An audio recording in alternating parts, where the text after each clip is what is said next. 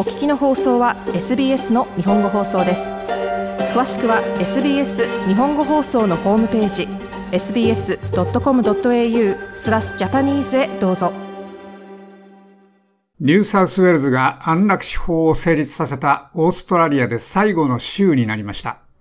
これは10時間の討論を経て州議会の上院が24対13でついにこの法案を可決したのを受けたものです。シオバーン・オサリバン氏は2020年に卵巣癌と診断され、あと1年の命だと言われました。48歳のオサリバン氏は3つの異なったタイプのキモセラピーと大きな手術を受けました。5月19日木曜日、10時間の討議の後、ニューサウスウェルズは、Voluntary Assisted Dying Laws、すなわち安楽死法を可決した最後の週になりました。オサリバン氏は、その法案が可決されて法律になり、ほっとしたと述べました。私にとってそれは慰めになるでしょう。しかし、私はまだ死にたくありません。私は本当に末期の悪質な癌になるとは1秒も考えたことはありませんでしたが、そうなってしまいました。ですから、私は死にたくはありません。生きたいですが、私はこの癌で死ぬでしょう。そして私が一番したいことは最悪の苦しみを避けることです。もし私の苦しみがひどくなければ私はできるだけ長く生きるつもりです。しかしもし私の苦しみが本当にひどければそれはこのような法律がとても大きな慰めになるところです。おサリバン氏でした。政治家たちと支援者たちは木曜日にこの安楽死法の成立を祝うために集まりました。この法案は無所属のアレックス・グレニッチ議員が去年10月に提出しました。それには下院の与野党双方から28人の議員が共同提案者になり、オーストラリアの議会でのいかなる法案の共同提案者の数よりも多くなりました。グレンリッチ議員は関与した人々に感謝しました。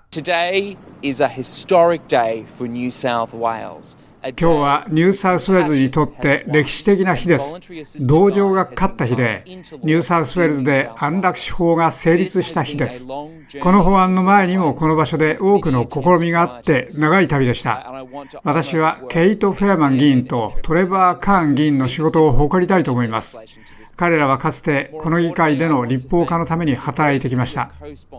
さらに重要なのは、ニューサウスウェールズ州議会でこの立法化が受け入れられるのを見るために、党の枠を超えて協力した様々な共同提案者の皆さんに感謝したいと思います。グレンチ議員はこのように述べました。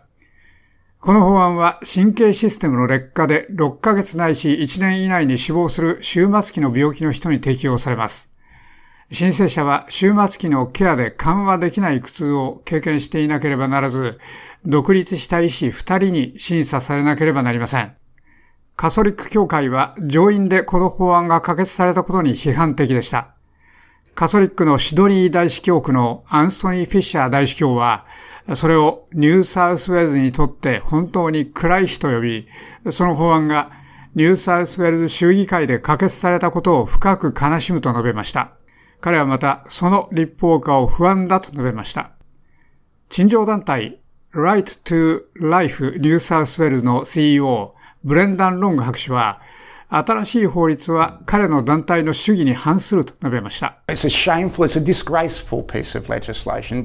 それは残念です。それは本当に人間の命の価値を尊重していないので大変悪い法律です。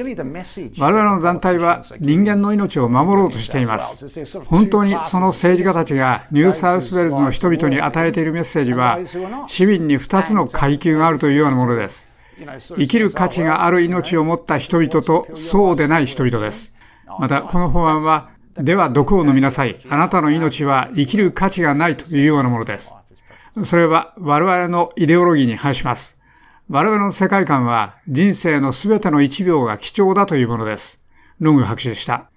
ロング博士は効果的な終末期ケアのための資金手当について懸念していると述べました。州政府のドミニク・ペロテ首相は終末期ケアの改善を約束しました。ニューサウスウェーズは安楽死法を可決した最後の州です。ビクトリアは2017年にその法律を可決し、2019年には西オーストラリアがそれに続きました。タスマニアと南オーストラリア、クイーンズランドは去年法律を可決しました。ACT とノーザンテリトリーでは連邦法に基づき自発的な安楽死や解除死は違法です。ノーザンテリトリーは1995年にオーストラリアの行政区として初めて解除死を合法化しましたが、それはジョン・ハワード元首相の政権が1997年に可決した法律で無効にされました。労働党は5月21日の連邦選挙で勝てば、テリトリーでのその法律を見直すことを約束しました。スコット・モリソン首相は、そういう計画はないと述べました。州とテリトリーには違いがありますし、それは我々の憲法に基づいています。我々はその改正は何も提案していません。モリソン首相でした。ニューサウスウェールズの上院は木曜日に最終投票で可決される前の水曜日に10時間かけてほぼ100件の修正を討議しました。この新しい法律は18ヶ月後に施行されます。アレックス・グレニッチ議員は、テリトリーの人々が同じ人生の終わりの選択ができることを保障するために、連邦国会の人々にバトンを渡すと述べました。So、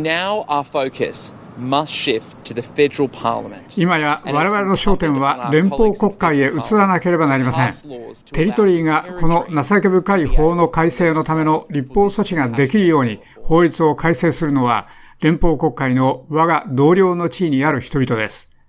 以上、SBS ニュースのアリアナ・ルーチェンティとダニエル・ロバートソンのレポートを長尾久明がお伝えしました。SBS 日本語放送の Facebook ページで会話に加わってください。l i いいねを押してご意見ご感想をお寄せください。